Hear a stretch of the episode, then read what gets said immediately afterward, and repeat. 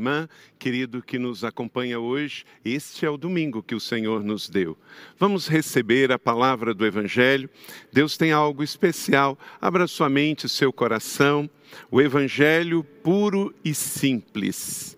O Evangelho puro e simples. Na verdade, se for Evangelho de Jesus Cristo, ele é puro e ele é simples. A contaminação nunca virá de Jesus. Se tem algo contaminado, é porque foi o pecado e o homem. O evangelho de Jesus sempre é puro. E também, se for muito complicado e sofisticado, também é do homem, porque Jesus foi simples. O homem, Jesus homem que viveu entre os impuros da Galileia, de sandálias, viveu o amor de vila em vila, cidade em cidade, levando o evangelho puro e simples. Então, quero convidar você a acompanhar então essa palavra do evangelho para edificar e alimentar a sua vida neste dia. Você já teve a experiência de estar com muita sede, muita sede e alguém te oferecer uma outra bebida que não a água, e você até consumiu, mas genuinamente não matou a sede. É muito comum isso acontecer, porque o suco e muito menos o refrigerante que contém sal, ele não tem o poder do impacto imediato de sanar a nossa sede. Quero ilustrar com você a beleza e a simplicidade da água. Quando pegamos um copo de vidro e alguém nos serve água. Quando bebemos, imediatamente a sede vai embora. Porque quando temos sede, e alguém nos serve água, ela imediatamente ela tem o poder de nos saciar. E por isso mesmo, Jesus se retratou a nós, se comparou a nós com algo tão básico, água. E o lugar onde Jesus viveu conosco, Jesus histórico, é uma região desértica. Então, água no Oriente Médio é riqueza. Aonde tinha água, tinha vida. E Jesus disse: Eu sou a água da vida. E imediatamente todas as pessoas entenderam o que ele estava dizendo: que ele era algo puro e simples, essencial à vida. Em dias complicados, confusos, em dias poluídos, cheio de tantas vozes, precisamos da água pura do Evangelho. Convido hoje você a me acompanhar nessa reflexão. Abra sua Bíblia no Evangelho de Jesus, segundo Lucas. Evangelho de Lucas, capítulo 1. E deixe a sua Bíblia aberta neste capítulo do Evangelho de Jesus. Temos o Evangelho de Mateus, Marcos, Lucas e João, os quatro evangelhos, três sinóticos, quer dizer, com a mesma visão, Mateus, Marcos e Lucas, e o Evangelho de João, que apresenta Jesus de uma maneira diferente. Esses três Jesus é apresentado de uma maneira muito próxima. Eu, em particular, gosto muito de Lucas, que traz Jesus homem, o Jesus histórico, suas histórias pedagógicas e as suas parábolas para nós. Em Lucas, capítulo 1, 30, vou destacar e gostaria que você lesse comigo. Mas o anjo disse: Não tenha medo, Maria, você foi agraciada por Deus. Não tenha medo, você foi agraciada, agraciado por Deus. O Evangelho é para saciar a nossa sede. Se hoje você está ansioso, se hoje você está com medo, se hoje você está preocupado, beba da fonte certa, o Evangelho puro e simples de Jesus, que vem para tirar o nosso medo. O anjo do Senhor veio a uma jovem em nosso mundo, Maria, e disse: Não tenha medo. O Evangelho é para substituir o medo pela fé. Lucas que era médico, acompanhou Paulo em sua jornada. O autor deste livro. Há indícios que Lucas tenha começado a escrever no período em que Paulo estava preso em Roma, na sua cadeia. Ao longo de 24 capítulos do Evangelho de Jesus, segundo São Lucas, Lucas apresenta Jesus como Filho de Deus, o homem perfeito, mostrando através da sua humanidade e compaixão Deus em nós. Diferente de outros evangelistas, Lucas aparentemente não teve contato direto com Jesus. Não foi um dos seus diretos apóstolos, seus escritos através das entrevistas de pessoas que conviveram com o Jesus histórico e o Jesus da fé, o seu ministério, seus milagres, suas curas. Este terceiro livro do Novo Testamento, o Evangelho segundo Lucas relata, através da vida de Jesus, detalhando acontecimentos do seu nascimento até a sua ascensão. É provável que o Evangelho de Lucas tenha sido escrito 30 anos após a ressurreição de Jesus Cristo. Tudo isso são dados históricos. Nos primeiros versículos do Evangelho de Lucas, Lucas 1, 3, do livro de Atos dos Apóstolos, capítulo 1 e verso 11, encontramos a menção sobre seu nome e logo perguntamos: quem era Teófilo? Bem, como sabemos, Teófilo foi o destinatário das duas mensagens de Lucas, tanto o Evangelho de Jesus segundo Lucas, quanto Atos dos Apóstolos que também o mesmo autor escreveu. E porque sabemos, e os historiadores entendem que foi o mesmo autor do Evangelho de Jesus segundo Lucas e de Atos dos Apóstolos, pelo estilo de linguagem e pela qualidade do texto. Era alguém que tinha formação. Este texto que temos em mãos, ele fala então de um Jesus muito humano, ao mesmo tempo filho de Deus encarnado, que estava aqui. O nome Teófilo significa querido de Deus, amigo de Deus, do grego Teófilos. Justamente devido ao significado do seu nome, alguns estudiosos têm defendido a opinião de que Teófilo seja referência aos cristãos geral, gerais. Então, trazendo isso uma carta direto de Deus para o nosso coração nos dias de hoje. Enfim, se Teófilo era uma pessoa, o destinatário de Lucas, literalmente uma pessoa, para o Evangelho de Jesus e para Atos dos Apóstolos, ou se era um nome fictício, englobando e diretamente para todos nós cristãos, não sabemos exatamente, mas o mais importante é sabemos o contexto da sua mensagem. E aqui vamos então tirar sete princípios desta palavra que traz esse evangelho puro e simples para nós, como a água H2O, água que sacia a nossa sede. Jesus teve doze discípulos, doze homens com uma missão, que andou na terra com ele nos seus três anos de ministério público. Inclusive um chamava Lucas, que era o médico.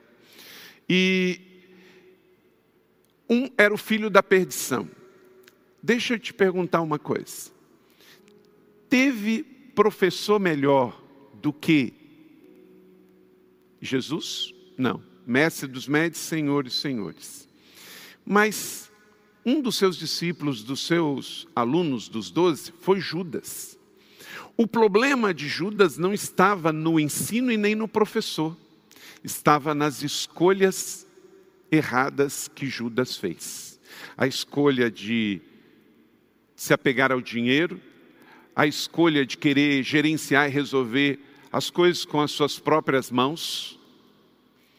Judas fez a escolha errada. Então o problema não foi o professor. Os outros onze fizeram as escolhas certas, pagaram o preço de viver o discipulado e a vida cristã e seguir o evangelho puro e simples de Jesus. Hoje também você tem o melhor ensino à sua disposição, o evangelho de Jesus.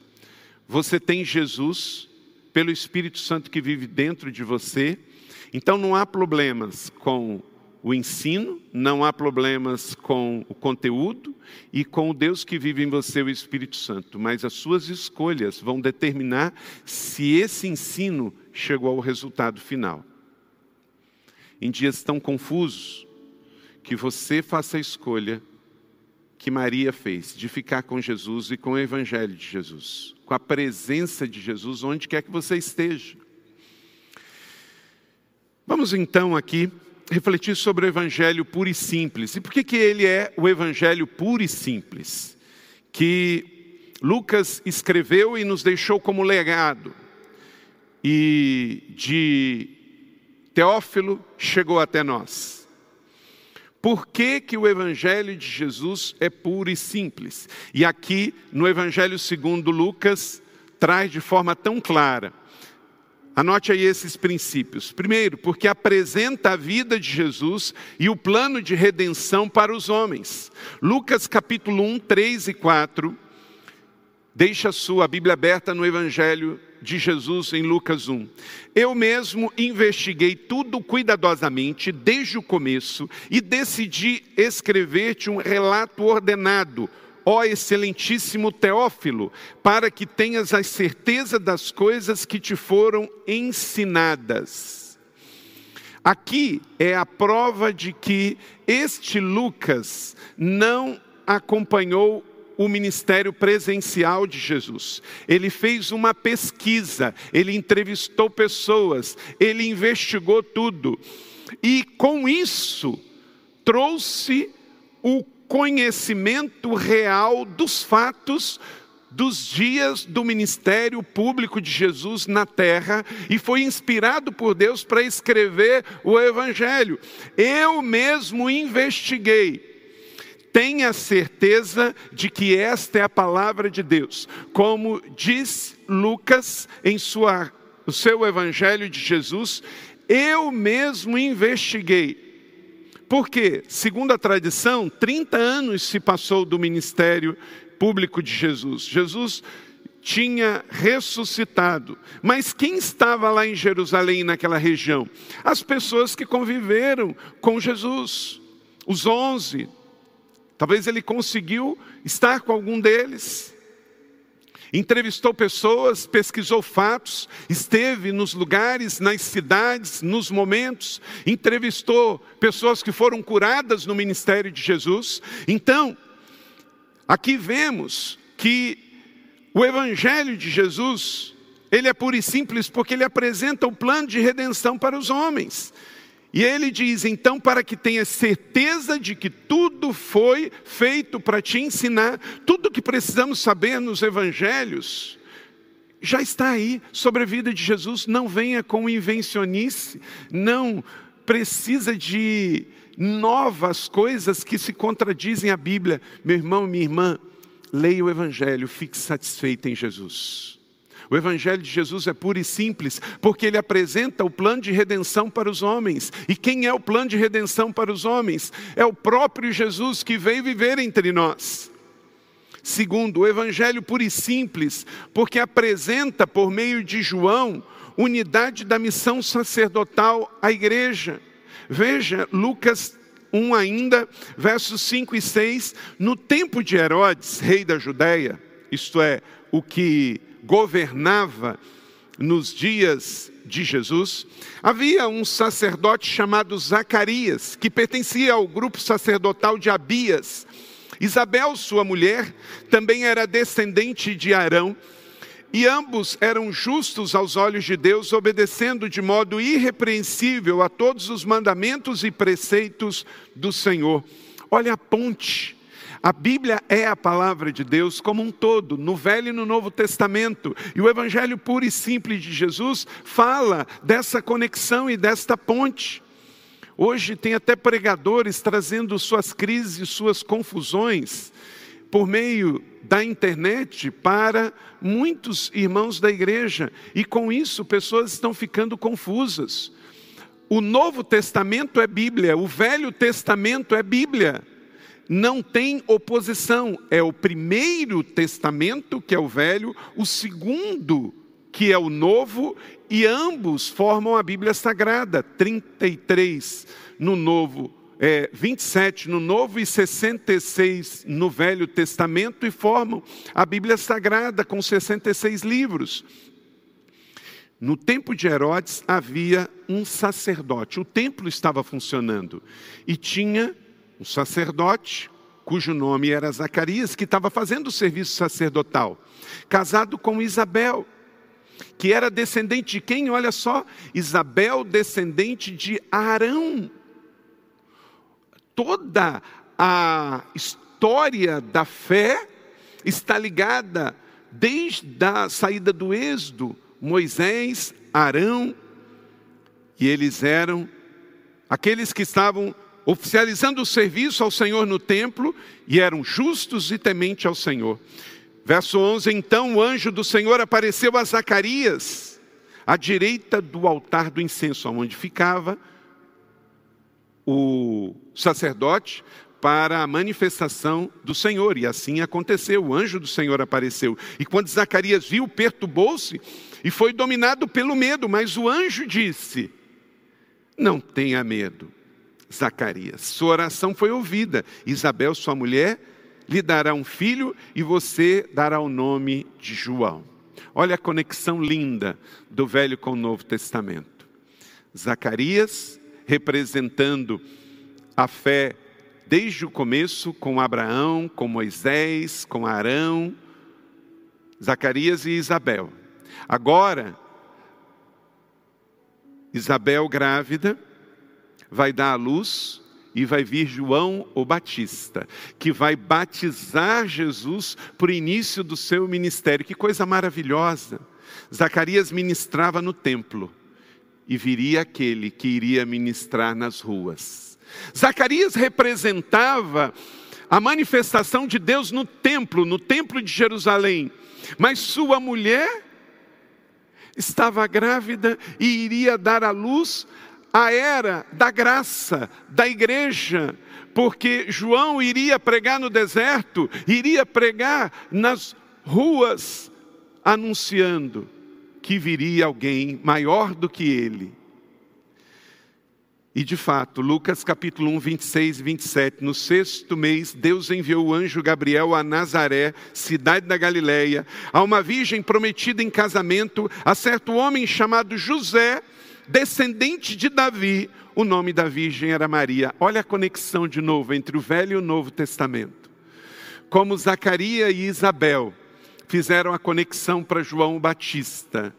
Também Maria e José, descendente de Davi, fizeram a conexão para Jesus, o Evangelho puro e simples. Então, não tem confusão. É a palavra de Deus revelada em épocas diferentes para chegar até nós, esse mesmo evangelho puro e simples.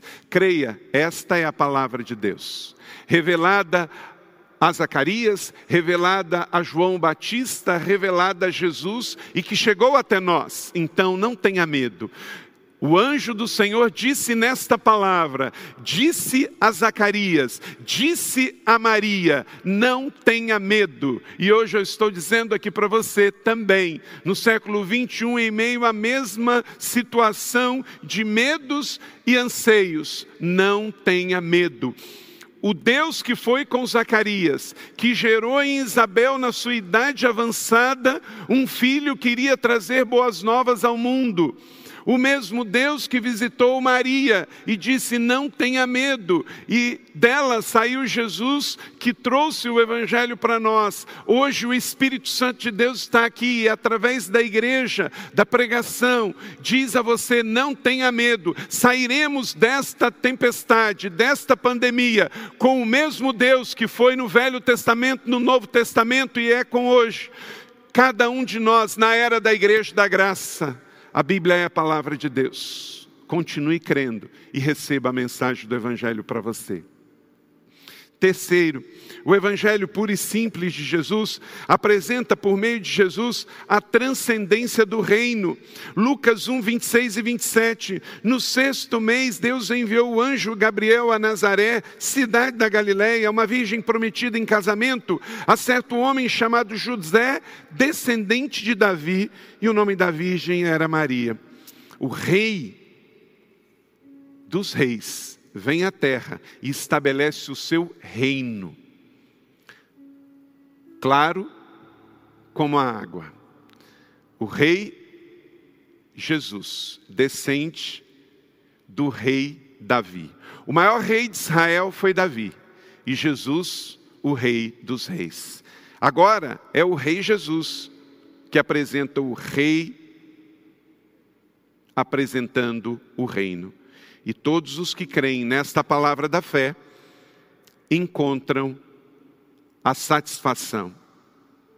Quarto, o Evangelho puro e simples apresenta Jesus como soberano rei, Lucas 1, 32, 33. E ele será grande e será chamado Filho do Altíssimo. O Senhor Deus lhe dará o trono do seu pai Davi, e ele reinará para sempre sobre o povo de Jacó, e o seu reino não terá fim. Então fique em paz, o rei está no governo e está no controle. O evangelho puro e simples de Jesus não apresenta Jesus como simplesmente um bebê.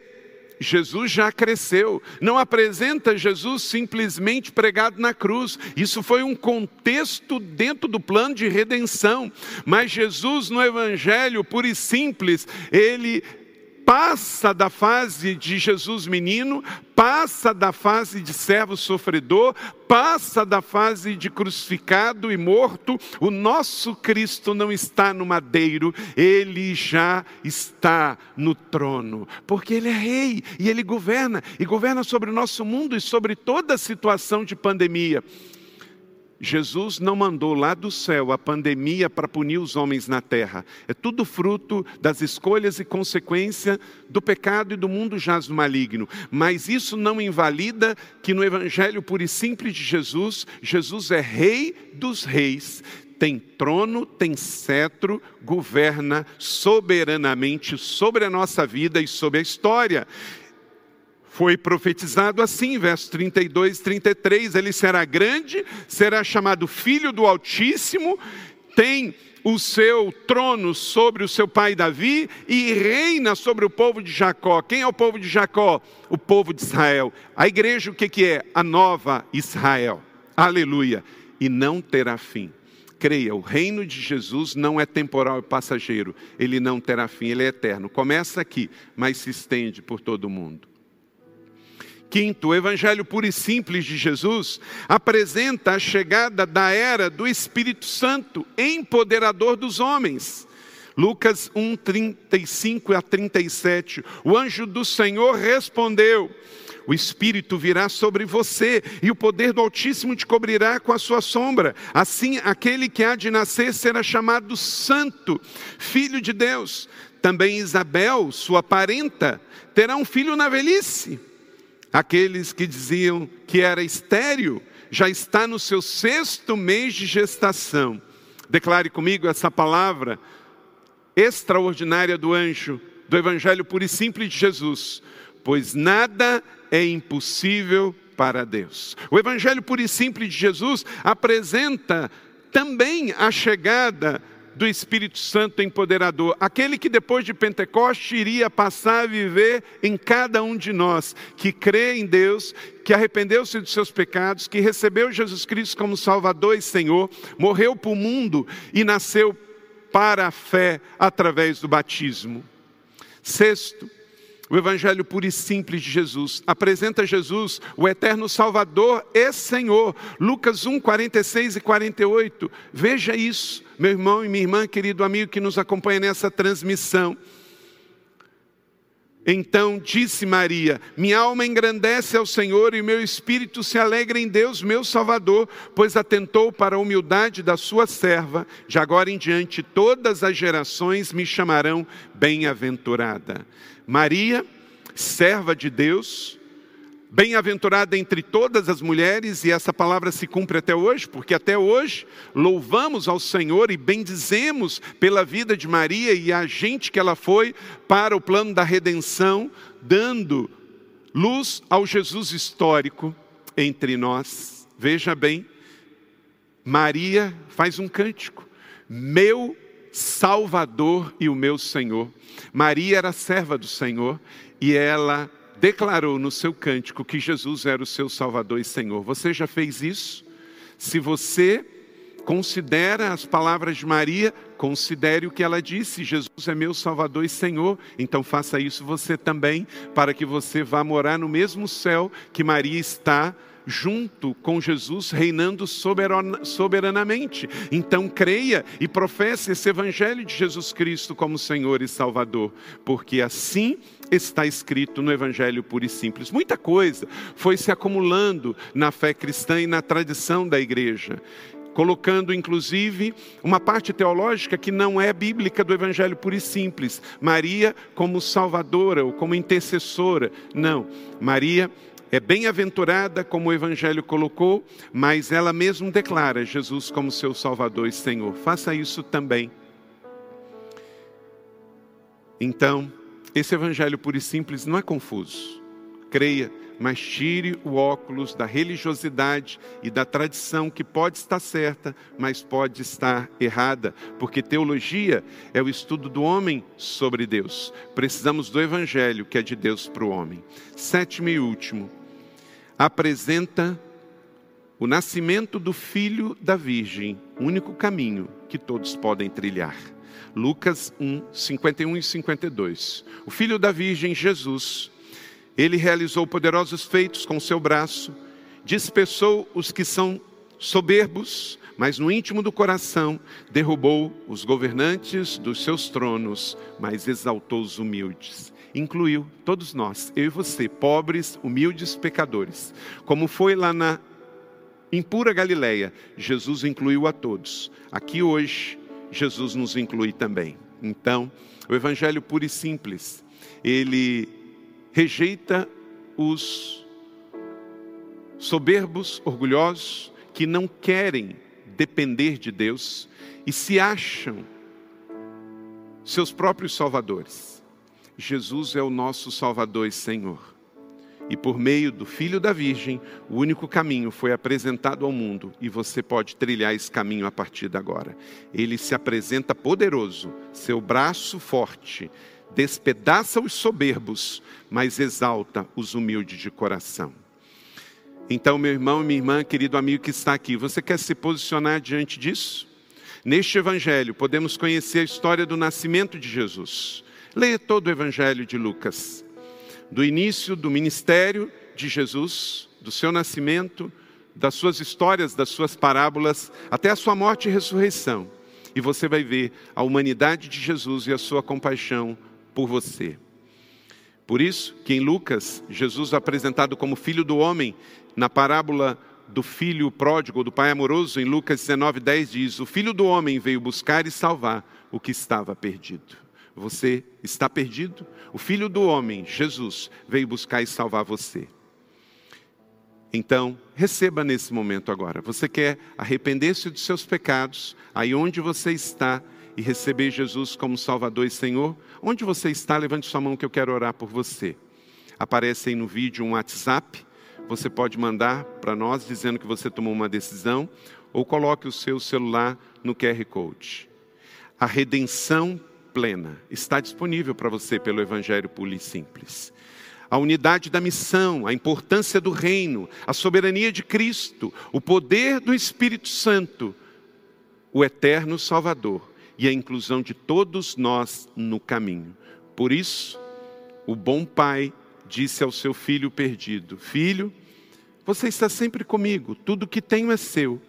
Mas nós tínhamos que comemorar e nos alegrar e fazer festa para o seu irmão que estava morto e voltou à vida. Estava perdido e foi achado. Você hoje também quer de perdido virar achado? É por isso que você não tem que fazer nada agora. Você só precisa se arrepender e crer. Bom mestre, o que farei para herdar a vida eterna? Diz no Evangelho de Lucas 18, 18. Você não precisa fazer nada, só arrepender-se e crer. Hoje você precisa crer, arrepender, aceitar, porque Jesus já fez tudo por amor a você. João 1,12. Todos que se arrependeram e que creram no seu nome, deu-lhes o direito de se tornarem filhos de Deus. Gostaria de orar pela sua vida e a sua decisão que você fez neste exato momento. Vamos orar?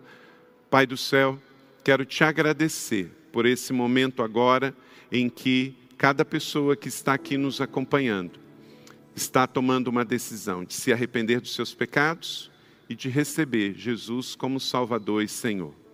Abençoe essas vidas, perdoe os pecados, os que hoje tomam a decisão de te receber, de se reconciliar e de voltar para a igreja, de ser batizado, de participar de uma célula, decisões à luz do Evangelho puro e simples.